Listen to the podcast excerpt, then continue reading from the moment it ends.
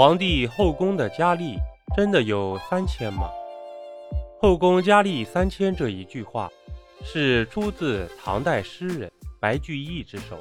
白居易的《长恨歌》里写道：“后宫佳丽三千人，三千宠爱在一身。”现代歌曲也有说：“美冠六宫粉黛，身系三千宠爱。”很多人都以为后宫三宫六院肯定是美女成千上万，但实际上。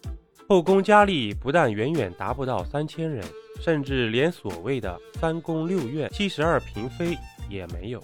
拥有妃子最多的成吉思汗，其实也只有四十四位佳丽，而且有好多皇帝都是一夫一妻制的，有的皇帝连妾都没有，和现在的婚姻状况差不了太多。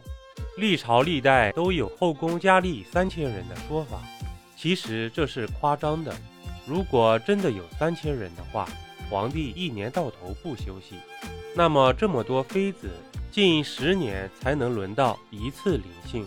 遇上皇帝寿命长的，还有可能第二轮；遇到短命的皇帝或者专宠一人的，那真是一辈子都不能了。这么多人都想伺候皇帝怎么办？就要按照规矩来，表现好的。就会得到皇帝的宠爱，只要生下皇子，那身份一下子就会不一样了。于是从汉代就有掖庭令来记录妃子的侍寝时间，东汉以后就交由太监来记录。后宫那么多人，皇帝有可能都记不住，但是有记录的话就可以查底子了。但是，就算有制度的限制，皇帝总归是权力最高者。如果皇帝喜欢哪个妃子，他就按照爱好来；他如果讨厌你，就按照规矩来。不过，朝堂上的事也不是皇帝一个人说了算的，能加入皇宫的或多或少都有点背景。皇帝为了平衡朝堂上的势力，有时候也只能逢场演戏了。